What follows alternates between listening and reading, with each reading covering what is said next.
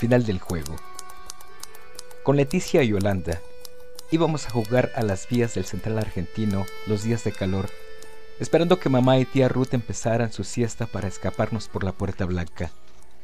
Mamá y tía Ruth estaban siempre cansadas después de lavar la losa, sobre todo cuando Yolanda y yo secábamos los platos porque entonces había discusiones, cucharitas por el suelo, frases que solo nosotras entendíamos y en general un ambiente en donde el olor a grasa, los maullidos de José y la oscuridad de la cocina acababan en una violentísima pelea y el consiguiente desparramo. Holanda se especializaba en armar esta clase de líos, por ejemplo, dejando caer un vaso ya lavado en el tacho de agua sucia, o recordando como al pasar que en la casa de las de Loza había dos sirvientas para todo servicio. Yo usaba otro sistema Prefería insinuarle a tía Ruth que se le iban a paspar las manos y seguía fregando cacerolas en vez de dedicarse a las copas o los platos, que era precisamente lo que le gustaba lavar a mamá, con lo cual las enfrentaba sordamente en una lucha de ventajeo por la cosa fácil. El recurso heroico, si los consejos y las largas recordaciones familiares empezaban a saturarnos, era volcar agua hirviendo en el lomo del gato, es una gran mentira eso del gato escaldado, salvo que haya que tomar al pie de la letra la referencia al agua fría, porque de la caliente José no se alejaba nunca, y hasta parecía ofrecerse, pobre animalito, a que le volcáramos media taza de agua a cien grados o poco menos, bastante menos probablemente porque nunca se le caía el pelo. La cosa es que ardía Troya, y en la confusión coronada por el espléndido si bemol de tía Ruth y la carrera de mamá en busca del bastón de los castigos, Holanda y yo nos perdíamos en la galería cubierta, hacia las piezas vacías del fondo, donde Leticia nos esperaba leyendo a Ponson du Terrel, lectura inexplicable. Por lo regular mamá nos perseguía un buen trecho, pero las ganas de rompernos la cabeza se le pasaban con gran rapidez, y al final Habíamos trancado la puerta y le pedíamos perdón con emocionantes partes teatrales. Se cansaba y se iba, repitiendo la misma frase. Acabarán en la calle estas malnacidas. Donde acabábamos era en las vías del central argentino.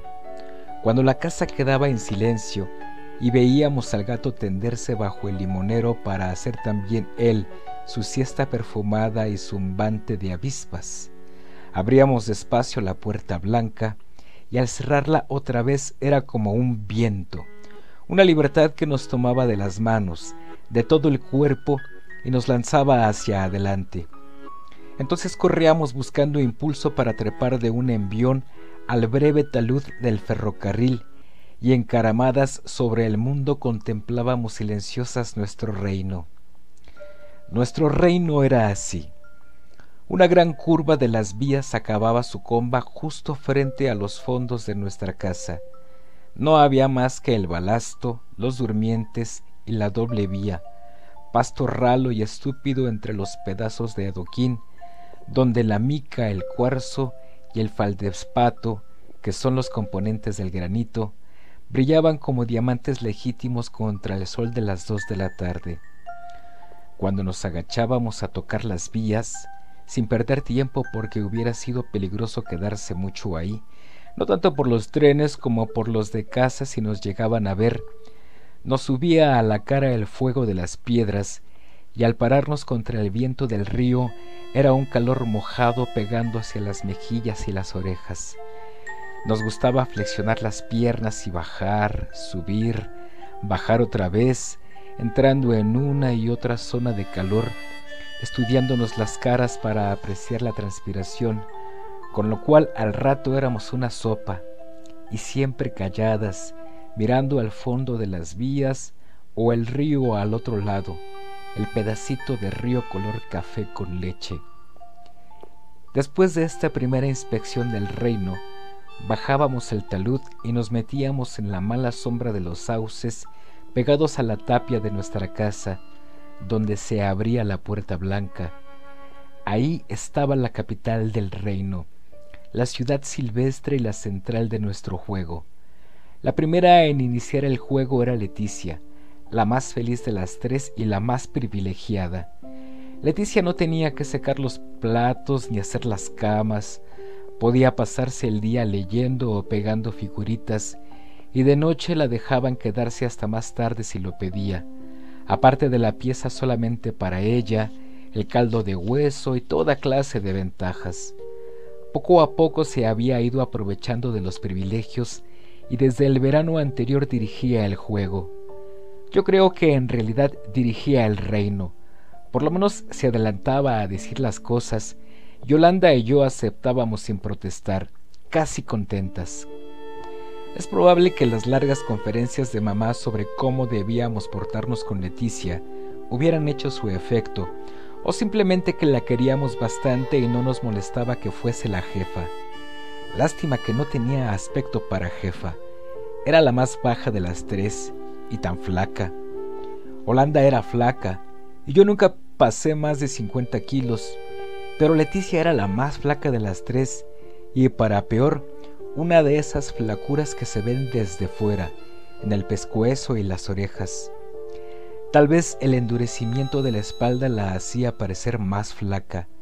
Como casi no podía mover la cabeza a los lados, daba la impresión de una tabla de planchar parada, de esas forradas de género blanco como había en la casa de las de losa, una tabla de planchar con la parte más ancha para arriba, parada contra la pared, y nos dirigía. La satisfacción más profunda era imaginarme que mamá o tía Ruth se enteraran un día del juego. Si llegaban a enterarse del juego, se iba a armar una merezunda increíble. El si bemol y los desmayos, las inmensas protestas de devolución y sacrificio malamente recompensados, el amontonamiento de invocaciones a los castigos más célebres, para rematar con el anuncio de que nuestros destinos que consistían en que las tres terminaríamos en la calle. Esto último siempre nos había dejado perplejas, porque terminar en la calle nos parecía bastante normal. Primero Leticia nos sorteaba. Usábamos piedrecitas escondidas en la mano, contar hasta 21, cualquier sistema. Si usábamos el de contar hasta 21, imaginábamos dos o tres chicas más y las incluíamos en la cuenta para evitar trampas. Si una de ellas salía 21, la sacábamos del grupo y sorteábamos de nuevo hasta que nos tocaba a una de nosotras. Entonces Holanda y yo levantábamos la piedra y abríamos la caja de los ornamentos. Suponiendo que Holanda hubiese ganado, Leticia y yo escogíamos los ornamentos. El juego marcaba dos formas, estatuas y actitudes. Las actitudes no requerían ornamentos, pero sí mucha expresividad. Para la envidia mostrar los dientes, crispar las manos y arreglárselas de modo de tener un aire amarillo. Para la caridad, el ideal era un rostro angélico, con los ojos vueltos al cielo, mientras las manos ofrecían algo, un trapo, una pelota, una rama de sauce, a un pobre huerfanito invisible. La vergüenza y el miedo eran fáciles de hacer. El rencor y los celos exigían estudios más detenidos. Los ornamentos se destinaban casi todos a las estatuas, donde reinaba una libertad absoluta. Para que una estatua resultara, había que pensar bien cada detalle de la indumentaria. El juego marcaba que la elegida no podía tomar parte en la selección, las dos restantes debatían el asunto y aplicaban luego los ornamentos. La elegida debía inventar su estatua aprovechando lo que le habían puesto, y el juego era así mucho más complicado y excitante, porque a veces había alianzas contra, y la víctima se veía ataviada con ornamentos que no le iban para nada. De su viveza dependía entonces que inventara una buena estatua. Por lo general cuando el juego marcaba actitudes, la elegida salía bien parada, pero hubo veces en que las estatuas fueron fracasos horribles.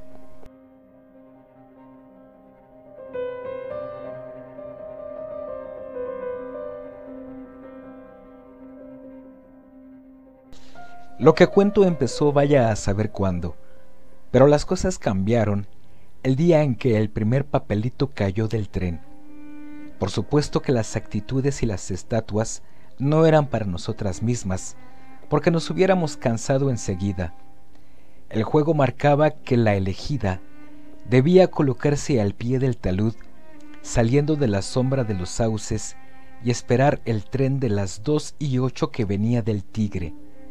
A esa altura de Palermo, los trenes pasan bastante rápido y no nos daba vergüenza hacer la estatua o la actitud. Casi no veíamos a la gente de las ventanillas, pero con el tiempo llegamos a tener práctica y sabíamos que algunos pasajeros esperaban vernos.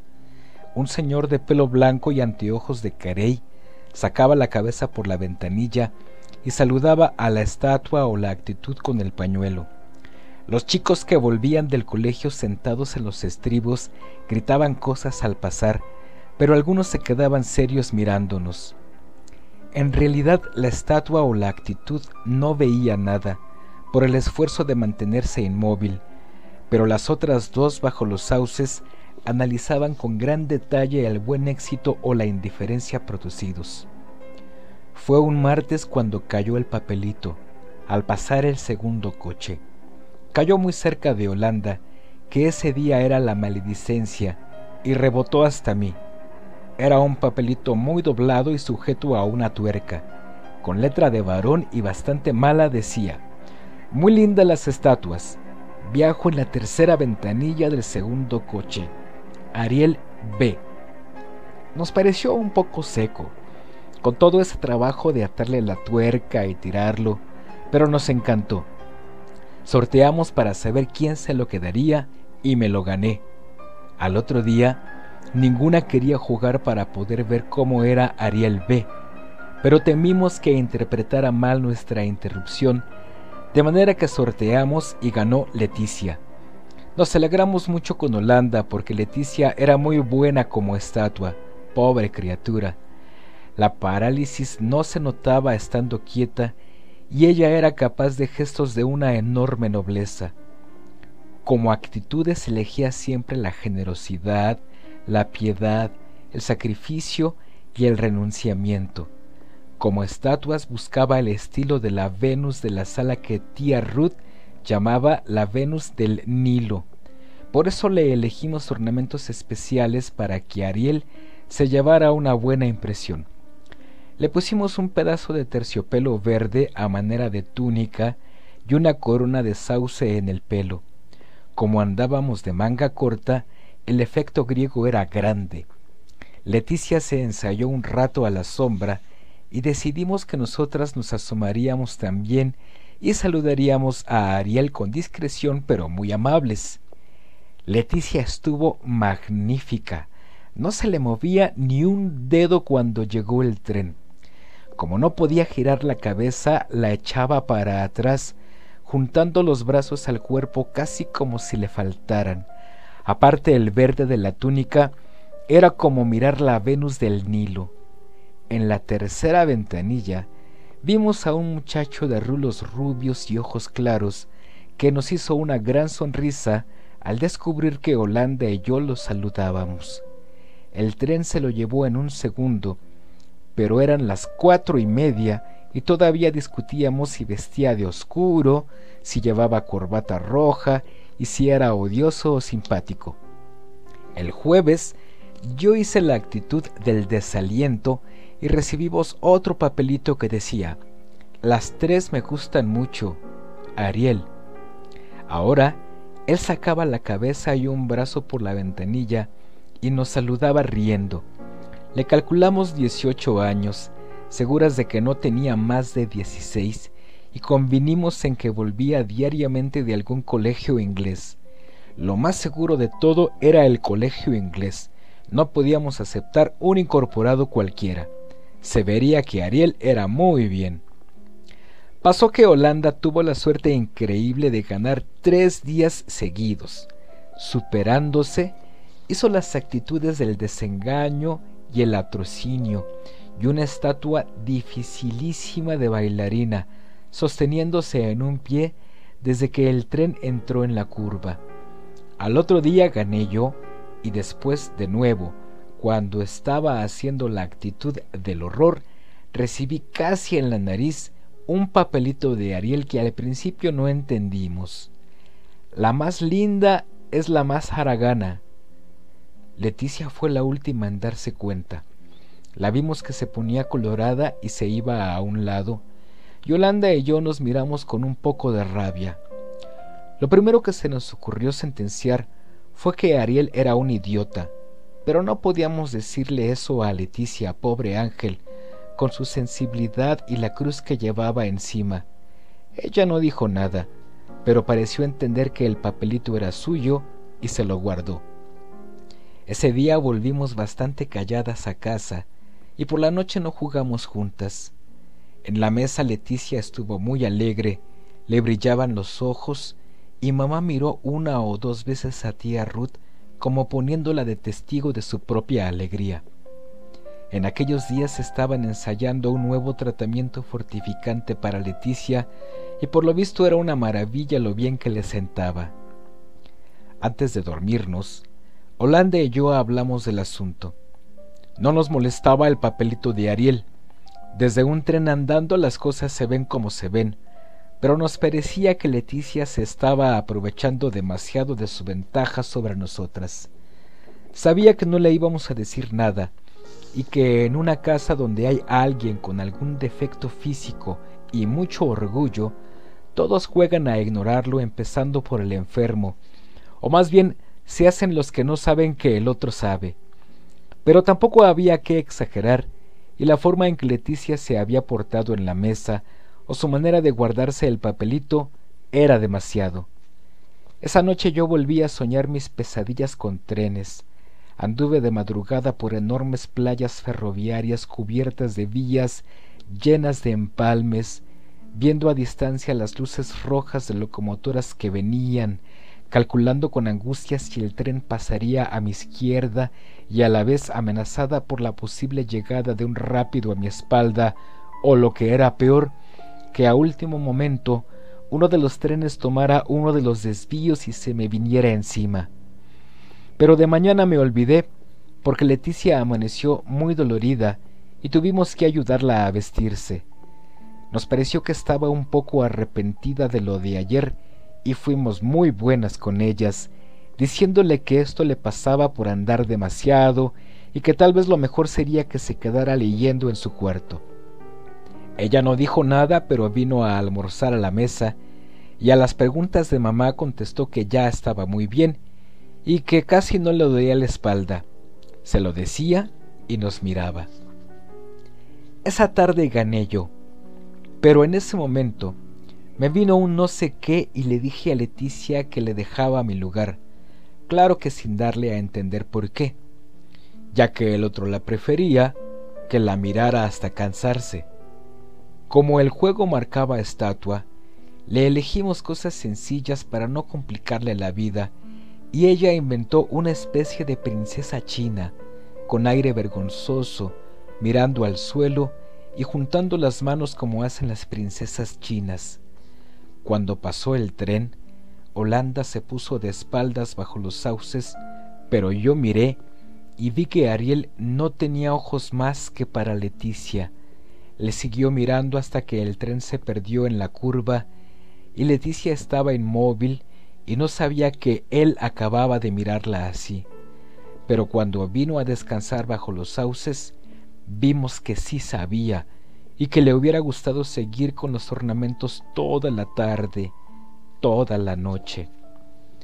El miércoles sorteamos entre Holanda y yo, porque Leticia nos dijo que era justo que ella se saliera. Ganó Holanda con su suerte maldita, pero la carta de Ariel cayó de mi lado. Cuando la levanté, tuve el impulso de dársela a Leticia que no decía nada, pero pensé que tampoco era cosa de complacerle todos los gustos y la abrí despacio. Ariel anunciaba que al otro día iba a bajarse en la estación vecina y que vendría por el terraplén para charlar un rato. Todo estaba terriblemente escrito, pero la frase final era hermosa. Saludo a las tres estatuas muy atentamente. La firma parecía un garabato, aunque se notaba la personalidad. Mientras le quitábamos los ornamentos a Holanda, Leticia me miró una o dos veces. Yo le había leído el mensaje y nadie hizo comentarios, lo que resultaba molesto porque al fin y al cabo Ariel iba a venir y había que pensar en esa novedad y decidir algo. Si en casa se enteraban, o por desgracia a alguna de las de Loza le daba por espiarnos, con lo envidiosas que eran esas enanas, seguro que se iba a armar la merezunda. Además que era muy raro quedarnos calladas con una cosa así, sin mirarnos casi mientras guardábamos los ornamentos y volvíamos por la puerta blanca. Tía Ruth nos pidió a Holanda y a mí que bañáramos a José. Se llevó a Leticia para hacerle el tratamiento y por fin pudimos desahogarnos tranquilas. Nos parecía maravilloso que viniera Ariel. Nunca habíamos tenido un amigo así. A nuestro primo Tito no lo contábamos. Un tilingo que juntaba figuritas y creía en la primera comunión. Estábamos nerviosísimas con las expectativas y José pagó el pato, pobre ángel. Holanda fue más valiente y sacó el tema de Leticia. Yo no sabía qué pensar.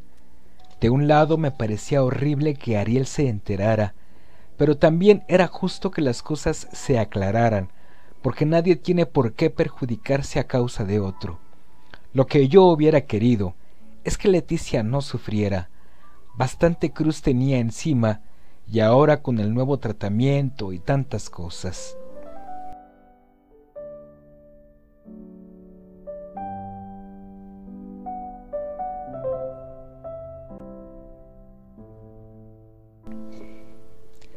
A la noche mamá se extrañó de vernos tan calladas y dijo qué milagro si nos habían comido la lengua los ratones. Después miró a tía Ruth y las dos pensaron seguro que habíamos hecho alguna gorda y que nos remordía la conciencia. Leticia comió muy poco y dijo que estaba dolorida, que la dejaran ir a su cuarto a leer rocambole. Holanda le dio el brazo, aunque ella no quería mucho, y yo me puse a tejer, que es una cosa que me viene cuando estoy nerviosa. Dos veces pensé ir al cuarto de Leticia. No me explicaba qué hacían esas dos ahí solas.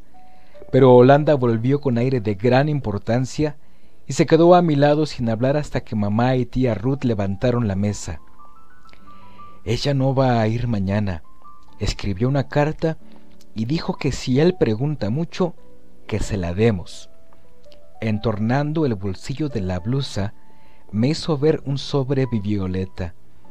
Después nos llamaron para secar los platos y esa noche nos dormimos casi enseguida por todas las emociones y el cansancio de bañar a José.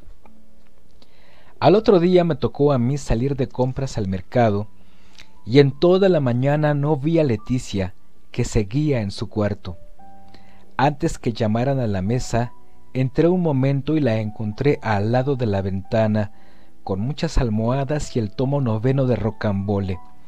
Se veía que estaba mal, pero se puso a reír y me contó de una abeja que no encontraba la salida y de un sueño cómico que había tenido. Yo le dije que era una lástima que no fuera a venir a los sauces, pero me parecía tan difícil decírselo bien. Si querés podemos explicarle a Ariel que estabas descompuesta, le propuse, pero ella decía que no y se quedaba callada. Yo insistí un poco en que viniera y al final me animé y le dije que no tuviese miedo, poniéndole como ejemplo que el verdadero cariño no conoce barreras y otras ideas preciosas que habíamos aprendido en el tesoro de la juventud. Pero era cada vez más difícil decirle nada, porque ella miraba la ventana y parecía como si fuera a ponerse a llorar. Al final me fui diciendo que mamá me precisaba.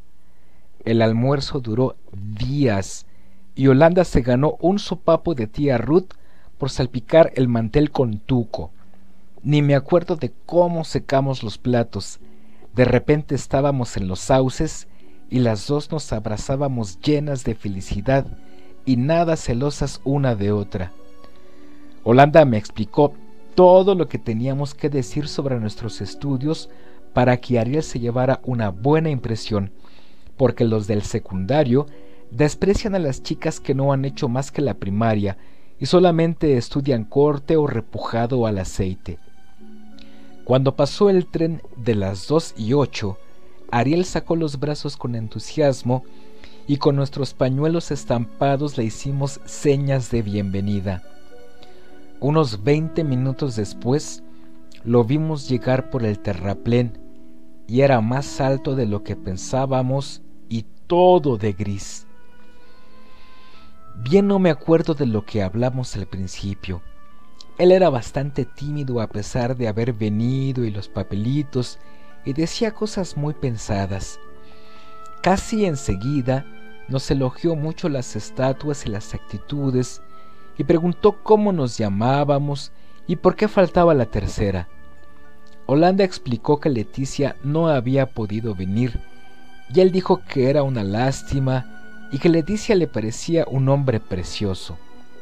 Después nos contó cosas del industrial, que por desgracia no era un colegio inglés, y quiso saber si le mostraríamos los ornamentos.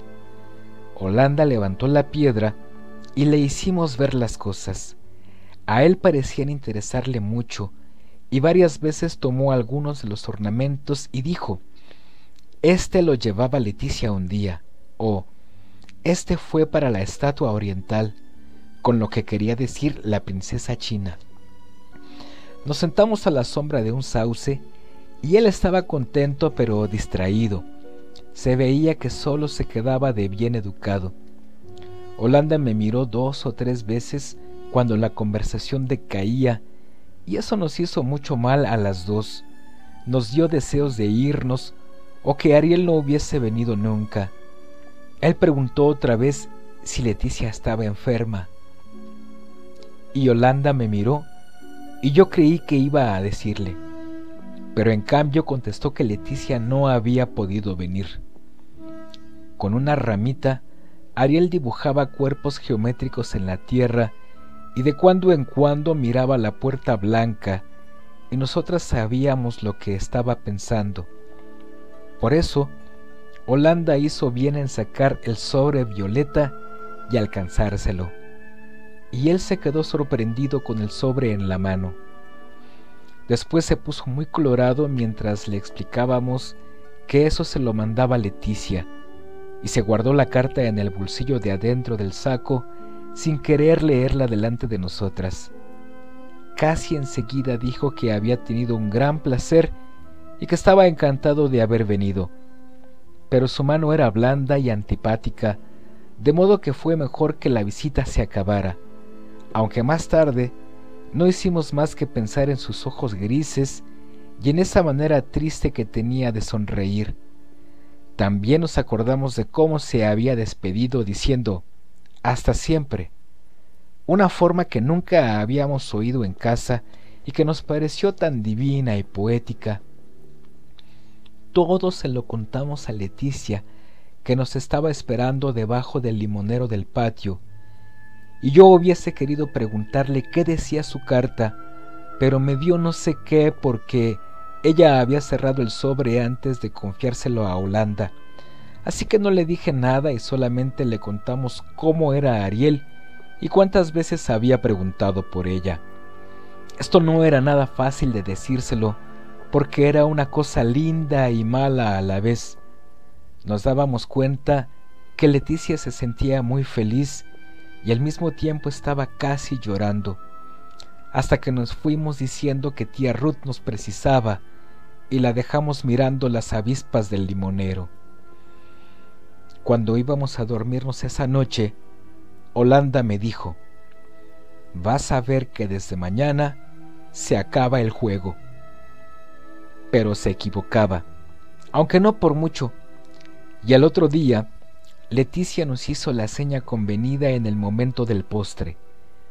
Nos fuimos a lavar la losa bastante asombradas y con un poco de rabia, porque eso era una desvergüenza de Leticia y no estaba bien.